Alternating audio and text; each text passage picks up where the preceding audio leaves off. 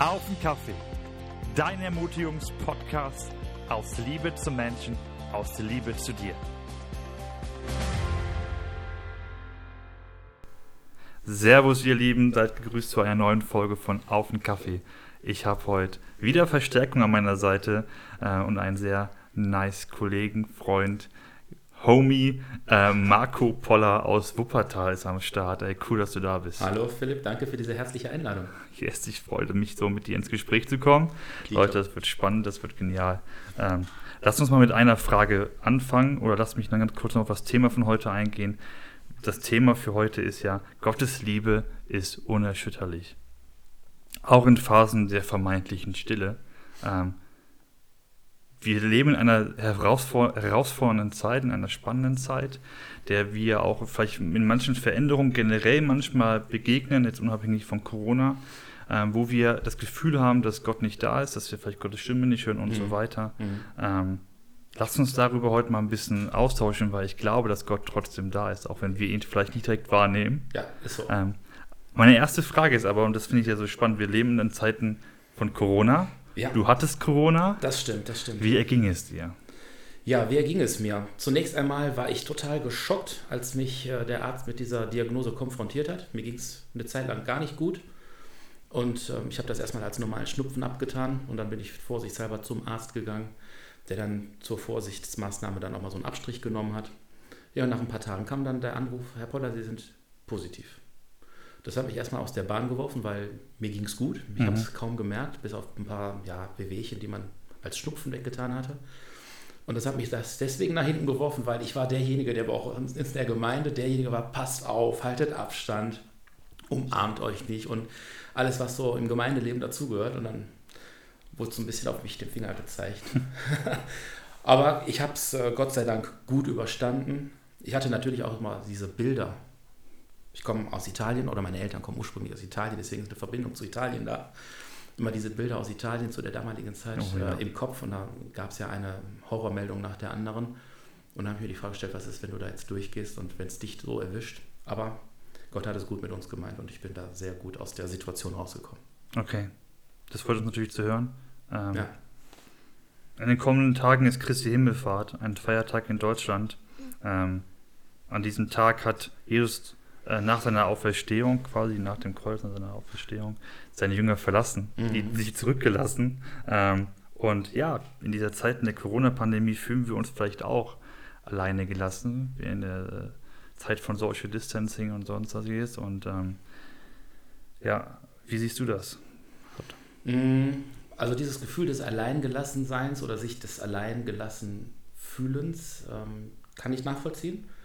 Und manchmal kommt auch bei uns gläubigen Menschen, bei uns Christen, kommt dieses Gefühl auf, dass wir denken, boah, Gott ist ganz weit weg, ne? der hat uns jetzt im Stich gelassen. Aber da ist mir so eine Frage oder so ein, so ein Gedanken durch den Kopf gegangen. Und zwar gibt es da in der Bibel ein Gleichnis, ähm, wo ein Schaf meint, sein eigenes Ding zu machen. Ah, yes. Ne? Mhm. Haut ab, verschwindet und äh, Gott, der gute Hirte, begibt sich auf den Weg nach diesem einen Schaf und dann lesen wir aber trotzdem in der Bibel, die 99 anderen ließ er zurück. Und irgendwie habe ich das Gefühl, dass Gott sagt, hör mal Marco, du gehörst zu den 99 anderen, du schaffst das alleine. Jammer nicht. Du hast Rückenhalt, du hast Gemeinschaft mit den 99 anderen und ich traue dir das zu, dass du auch mal eine Zeit lang dein eigenes Ding machen kannst. Weil du hast ja von mir gelernt, ich war die ganze Zeit bei dir und ich bin immer noch bei dir. Mhm. Ja, nur dass Gott momentan nicht für mich so greifbar ist, heißt es ja nicht, dass er nicht da ist. Er ist mhm. ja da. Aber er sagt, ich kann auch mal alleine unterwegs sein, weil ich muss gerade eine ganz andere Aufgabe wahrnehmen, muss dieses eine Schaf suchen und du bist bei den 99 anderen und du bist einer von den 99 anderen. Du bist gut aufgehoben. Genau. Ja, nice. Du schaffst das. Ja, da sind wir schon bei der nächsten Frage, die ich mir gestellt habe. Mhm. Die Bibel spricht davon, dass meine Schafe, also Jesus sagt das ja, meine Schafe werden meine Stimme hören. Mhm. Was ist, wenn es recht still ist und wir genau diese Stimme nicht wahrnehmen? Oder eben das Gefühl haben, dass sie nicht durchkommt? Ich kann mich an solche Situationen erinnern, wo ich zu Gott gerufen habe, mhm. ihn angebrüllt habe und da kam nichts. Wo du dir dann echt denkst, auch als gläubiger Mensch, als Christ, gibt es Gott denn tatsächlich? Oder jagen wir hier einfach einem Phantom hinterher Und warum kommt dann nichts? Und für mich habe ich dann Nachhinein herausgefunden, A, dass ich Reue zeigen musste und Buße tun musste für diesen Gedanken, weil Gott ist tatsächlich da, aber in seiner Stille, in seiner Stille merkt man plötzlich, wie du doch trotzdem aufgehoben bist und wie du dich da wohlfühlen kannst. Ich habe da für mich so einen Vergleich gefunden. Ähm, jeder kennt das, als wir irgendwann mal Fahrradfahren gelernt haben. Ja, äh, fing das mit Stützrädern an. ja, ich weiß nicht, war wahrscheinlich bei dir genauso. Ah, ich habe die nicht gebraucht. Du hast die nicht gebraucht, du bist ah, Naturtalent. Aber ich hatte tatsächlich, mein Fahrradfahren habe ich angefangen mit, mit Stützrädern und irgendwann, als meine Eltern dann gesehen haben, ja, der kriegt das jetzt auch alleine hin, haben mein Vater die Stützräder abgemacht. Und ähm, ich bin dann alleine gefahren. Und das war so ein bisschen auch diese Stille, wo man sagt, Gott gibt dir jetzt diesen Freiraum, in dem du dich bewegen kannst ohne Stützräder. Du bist groß, du schaffst das. Das, was wir als Stille wahrnehmen, ist finde ich letztendlich der Freiraum, den Gott uns gibt, zu sagen, du hast doch alles, was ich an Equipment dir geben wollte und das schaffst wow. du jetzt alleine. Hey, nice. Jammer doch nicht ständig rum, komm aus deinem, aus deinem Selbstmitleid, äh, komm mal da raus und du hast Pedalen, benutzt die einfach hey. und diese Stützräder, die brauchst du nicht mehr. Und das finde ich so ein bisschen ist die Stille Gottes. Ein so geniales Bild. Ist eigentlich krass, mach. nice. Ja, ja krass. So, so empfinde ich das. cooles Bild. Ähm, die Bibel spricht viel von Gnade. Mhm. Wir haben einen Gott der Gnade. Ähm, wie würdest du Gnade definieren? Oder womit würdest du Gnade verbinden? Gnade. Gnade ist etwas, was ich nicht verdient habe. Mhm. Gnade ist etwas, ein Geschenk, das äh, ja von Gott kommt. Und ähm, lasse mich auch nochmal mit einem Bild darstellen. I love it. Ich, ich mag mittlerweile auch Bilder und ähm, vielleicht hat Gott auch oder Jesus genau deswegen mit Gleichnissen gesprochen, weil er das Reich Gottes uns nahe bringen wollte und dann gesagt, die checken das sowieso nicht, jetzt brauche ich mal ein Bild. Und ähm, mache da so mal ein kleines Geheimnis auf. Ich komme aus dem Bankenwesen, ich arbeite hm. bei einem Geldinstitut und ähm, da gibt es Regularien, da gibt es Vorschriften, Gesetze, die müssen eingehalten werden. Und natürlich das No-Go äh, das oberste No-Go ist, wenn ich als Bankmitarbeiter Vertrauensbruch begehe. Gegenüber meinen Kunden, gegenüber meinem Arbeitgeber. Und wenn ich jetzt das Beispiel nehmen möchte, das in Bezug auf Gnade zu nehmen, ist es so, ich habe auch mal in der Kasse gearbeitet, so richtig am Schalter mit Geld ausgeben. Und wenn ich jetzt mal einen Griff in die Kasse getan hätte, ja, was ich nicht gemacht habe. ähm, dann wäre natürlich, äh, da gibt es Kameras, die zeichnen alles auf und am Ende des Tages wäre wahrscheinlich eine Kassendifferenz da gewesen, für die hätte ich gerade stehen müssen oder ich hätte sie zumindest erläutern müssen, warum ist sie da. Und das in, Verbund, äh, in Verbundenheit mit Gnade ist, die Kameras zeichnen das auf und die Kamera hätte das gesehen. Jetzt spinne ich mal so eine Geschichte. Ja, Marco steht in der Kasse, greift in die Kasse und steckt dieses Geld ein. Die Kamera hat das aufgezeichnet. Am nächsten Tag kommt dann der Sicherheitsdienst und sagt, Marco, komm mal mit, wir haben aufgezeichnet, äh, dass du in die Kasse gegriffen hast. Komm bitte mit zum Direktor, wir müssen miteinander reden. So, und die eine Variante ist, dass ich natürlich sofort die Kündigung bekomme, aus meiner Stelle rausfliege und das hat Konsequenzen mit sich. Meine Frau, der muss ich das beichten, meinen Kindern muss ich das beichten wenn meine Frau dann einkaufen geht oder die Kinder zur Schule gehen, dann wird da mit dem Finger drauf gezeigt. Mhm, mhm. oder das ist doch der, der auch in der Kirche ist. Und guck mal, da, der, das ist doch der, der geklaut hat. Schlimmstenfalls kommt es vielleicht auch zu einem Strafverfahren, zu einem Prozess. Ich könnte ins Gefängnis kommen. Und äh, das wäre die eigentliche Konsequenz, die Bestrafung dessen für das, was ich getan habe. Jetzt ist für mich Gnade so ein Schritt, wenn der Vorgesetzte mir sagen würde, ah, weißt du was, Marco, bist ein ganz, ganz netter Typ gewesen oder bist noch ein netter Typ. Ähm, wir kündigen dir zwar, du kannst nicht mehr für uns arbeiten, aber wir sehen von einer Strafanzeige ab. Such dir einen anderen Job und wir gehen hier sauber auseinander. Dann ist das so ein Mittelweg, wo ich sage, na gut, die meinen es gut mit mir. Mhm. Aber jetzt kommt das Bild Gnade und das ist das, was Gott mit uns gemacht hat. Wenn der Bankdirektor sagen würde, Herr Poller, Ihr Büro ist neben meinem. Sie sind Teilhaber der Bank geworden. Wir sitzen gleichwertig auf dem gleichen Stuhl, zwar in anderen Büros, weil wir andere Aufgabenbereiche haben, aber du leitest mit mir gemeinsam dieses Geldinstitut und morgens um halb acht kommt dann die Sekretärin und fragt, wie möchtest du deinen Kaffee und wann möchtest du deinen Kaffee? Und das ist das, was ich als Gnade empfinde oder als Gottesgeschenk sehe. Ich bin Sünder, Sünder gewesen, ich darf zu Jesus kommen, ich darf ihm meine Last ablegen und seine Gnade sagt, ich verurteile dich nicht für das, was du getan hast. Im Gegenteil, Du hast das Recht, Kind Gottes heißen zu dürfen. Du bist Miterbe des Königreiches Gottes geworden. Und das ist so aus meiner Sicht der Ausdruck. Was ist Gnade? Nice. Glaubst du oder meinst du, ähm, ob uns etwas von Gottes Liebe trennen kann? Also, das Bild der Gnade hast du jetzt gemalt. Mhm. Kann irgendwas, irgendwas dieses Bild zerschneiden? Also die Bibel sagt ja ganz klar, nichts kann uns trennen von der Liebe Gottes, von der Gnade Gottes. Aber wenn ich mich in diesem Bild des Bankmitarbeiters, mhm. der den Fehlgriff äh, sich geleistet hat, dann Gnade empfangen hat ne, und dann nicht mehr der Gekündigte, sondern der Teilhaber der Bank da sitzt. Und wenn ich diese Chance, darf man das sagen, verkacke, ja, voll daneben und das ausnutze, dann glaube ich, äh, dass Gott sagt, mal, ich habe dir doch was geschenkt, geh kostbar damit um. Mach das nicht kaputt. Ich weiß, ich darf immer wieder zu Gott kommen, aber ich muss ähm, für mich doch dieses Gefühl haben, ich will ihn gar nicht enttäuschen. Und das ja. könnte dieses Bild, was kann mich von der Liebe Gottes trennen, das ist sowas. Das führt mich dann nochmal zur Sünde, weil wenn ich sage, ich habe Gnade empfangen, dann deswegen, weil ich es bereut habe, mhm. weil ich auch diese Gnade empfangen wollte. Genau. Wir können auch ein Familienbild malen. Ähm, Gott ist der gute Vater. Richtig. Ähm, ähm, und natürlich, ähm, wir kennen das ja alle, haben wir vielleicht auch unsere Väter enttäuscht oder die Väter haben was anderes sich gedacht. Und trotzdem geben sie uns immer eine neue Chance. Neuanfang. Ja. Ne? Ähm, das heißt aber nicht, dass es ein Freifahrtschein ist, zu tun zu lassen, was man will, sondern halt, Gott ruft zur Umkehr. Richtig. Ganz klar zur Umkehr. Genau. Nice. Ja. Ähm, du hast gerade ange angesprochen, aber äh, du bist Familienvater, mhm.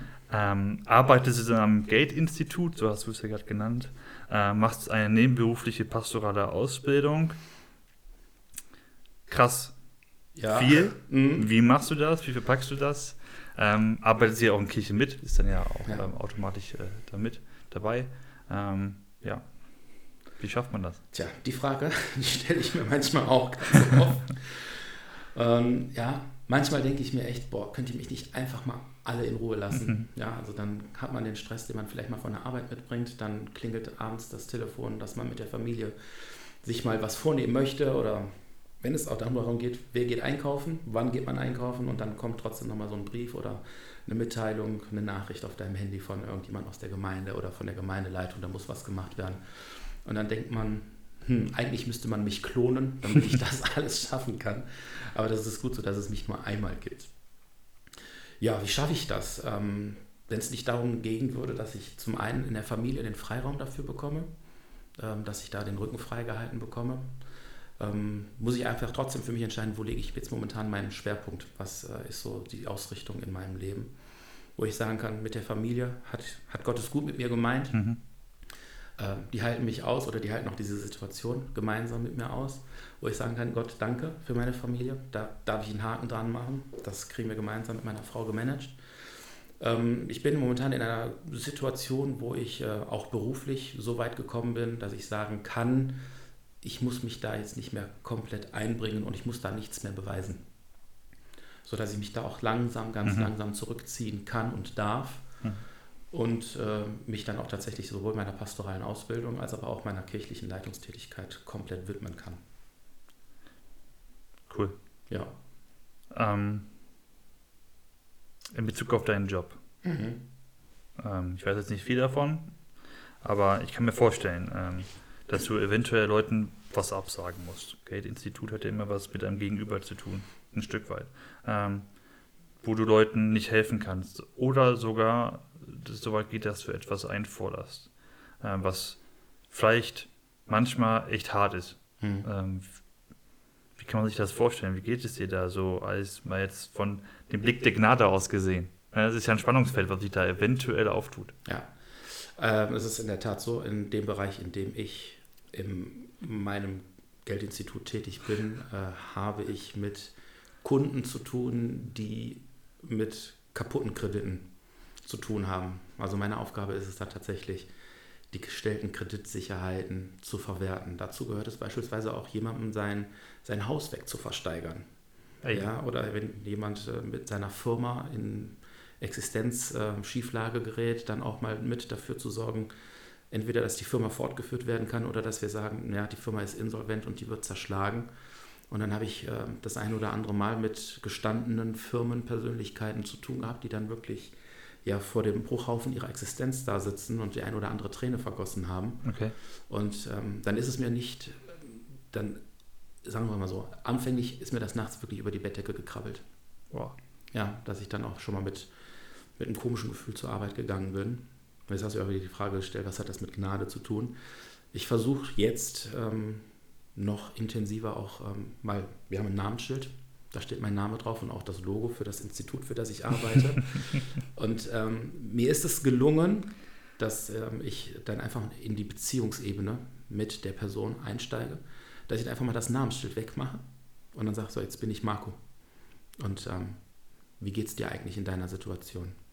Und dass ich da schon mal die Möglichkeit hatte, da Inputs zu geben, über Gott und Glauben ins Gespräch zu kommen, um da nochmal einen Hoffnungsschimmer zu Ah, geben. nice. um nicht nur zu sagen, ich muss jetzt zwar dein Haus versteigern, aber ich mache das in einer Art und Weise, dass wenn ich dieser Person nächste Woche auf der Straße begegne, dass ich ihr trotzdem nochmal in die Augen schauen kann und nicht der böse Bankmitarbeiter bin, der da seinen Job gemacht hat. Und mittlerweile ist es für mich nur ein Job. Ich mache einen Job, sondern dass ich die Leute auch tatsächlich auch glaubenstechnisch abholen darf und denen nochmal eine Hoffnung mitgeben kann. Hey, wow. Ja, und das ist wiederum Gnade, dass ich das so empfangen habe und dass ich das auch weitergeben darf. Also Ach. weil Gnade ist ein Geschenk, was ich nicht für mich behalten möchte, sondern ich gebe es gerne weiter. Eine Abschlussfrage zum Schluss, Ja, gerne. die ähm, ich mir manchmal stelle, bei all den Dingen, was so abgeht, äh, was du gerade auch so geschildert hast und vielleicht auch in der Gesellschaft durch Corona jetzt auch abgeht und so. Ähm, was mag wohl Gott in diesen Zeiten von uns Menschen denken? Wenn ich so unser Gespräch von jetzt gerade so mal so ein bisschen zusammenführen darf mit den Fragen, die du mir jetzt auch gestellt hast. Zum einen könnte ich mit dem Wort antworten. Ja? Also die Bibel sagt an einer Stelle in Jeremia, dem Propheten aus dem Alten Testament, dass Gott gute Gedanken über uns hat. Gedanke des Friedens, Gedanke der Liebe. Auf der anderen Seite glaube ich aber auch ganz stark daran, dass Gott da von seinem Thron aus, wenn er ne, diese Position einnimmt und sagt, Mensch Jungs, jetzt gebt doch mal Gas. Ich habe euch doch Gnade geschenkt. Ja, also jetzt, ich habe euch doch die Stützräder weggenommen, weil ich weiß, dass du es kannst. Also da glaube ich, dass Gott manchmal von uns denkt, boah, Leute, Kommt aus dem Quark. Kommt mal aus dem Quark, genau. Kommt mal aus dem Quark. Auf der anderen Seite empfinde ich auch trotzdem, dass Gott sagt, boah, die machen schon ein richtig gutes Ding da unten, ne? Und ich stehe bei denen. Ich habe denen meinen Heiligen Geist an die, Seite, an die Seite gestellt und die gehen da richtig mit um. Und letztlich ist das ja auch, wir haben einen Auftrag. Ja? Wir gehen hin in alle Welt, das Wort zu verkünden. Wir haben einen mega Auftrag, wir dürfen Jünger machen. Und Gott sagt zu den Engeln, schaut mal da unten, die machen so richtig cooles Ding. Und ich bin stolz auf meine Gemeinde, auf alle meine Gemeinden, die, die genau dieses Aufgabenziel vor Augen haben. Von daher sage ich, was denkt Gott über uns? Auf der einen Seite sagt er, kommt aus dem Quark. Auf der anderen Seite glaube ich aber auch, dass er sagt, mega, ich bin stolz auf meine Leute. Ich glaube, das ist so, ähm, da können wir wieder dieses Vaterbild weitermalen, Ja, ja. der sagt, hey, ähm, es gibt Optimierungsbedarf oder Potenzial. Äh, mach mal dies, mach das, das könnten und gib mal, guck mal aus dem Quark und denk nicht so klein von dir. Richtig? Ne? Aber was du schon machst, das ist schon Knorke. Das ist schon äh, gutes Zeug, Ja, ja. was du da ähm, äh, machst. Genau. Hey, mega Marco, es war stark mit dir über dieses Thema zu unterhalten. Ich fand deine Art, Bilder zu malen, grandios. Es hat mich ermutigt und ich glaube, euch Hörer oder uns, äh, die das jetzt hören, ähm, ebenso. Ähm, Würde mich freuen, dass du vielleicht nochmal wiederkommst zu einem neuen Thema, weil ich es Knorke fand, mit dir zu unterhalten. Gerne. Bist auch ein Gespräch, angenehmer Gesprächspartner. Ja, danke, Das muss danke. ich einfach mal wieder geben. Ähm, Vielen ja, Dank. die Abschlussfrage aller Folgen. Wie Mhm. war der Kaffee?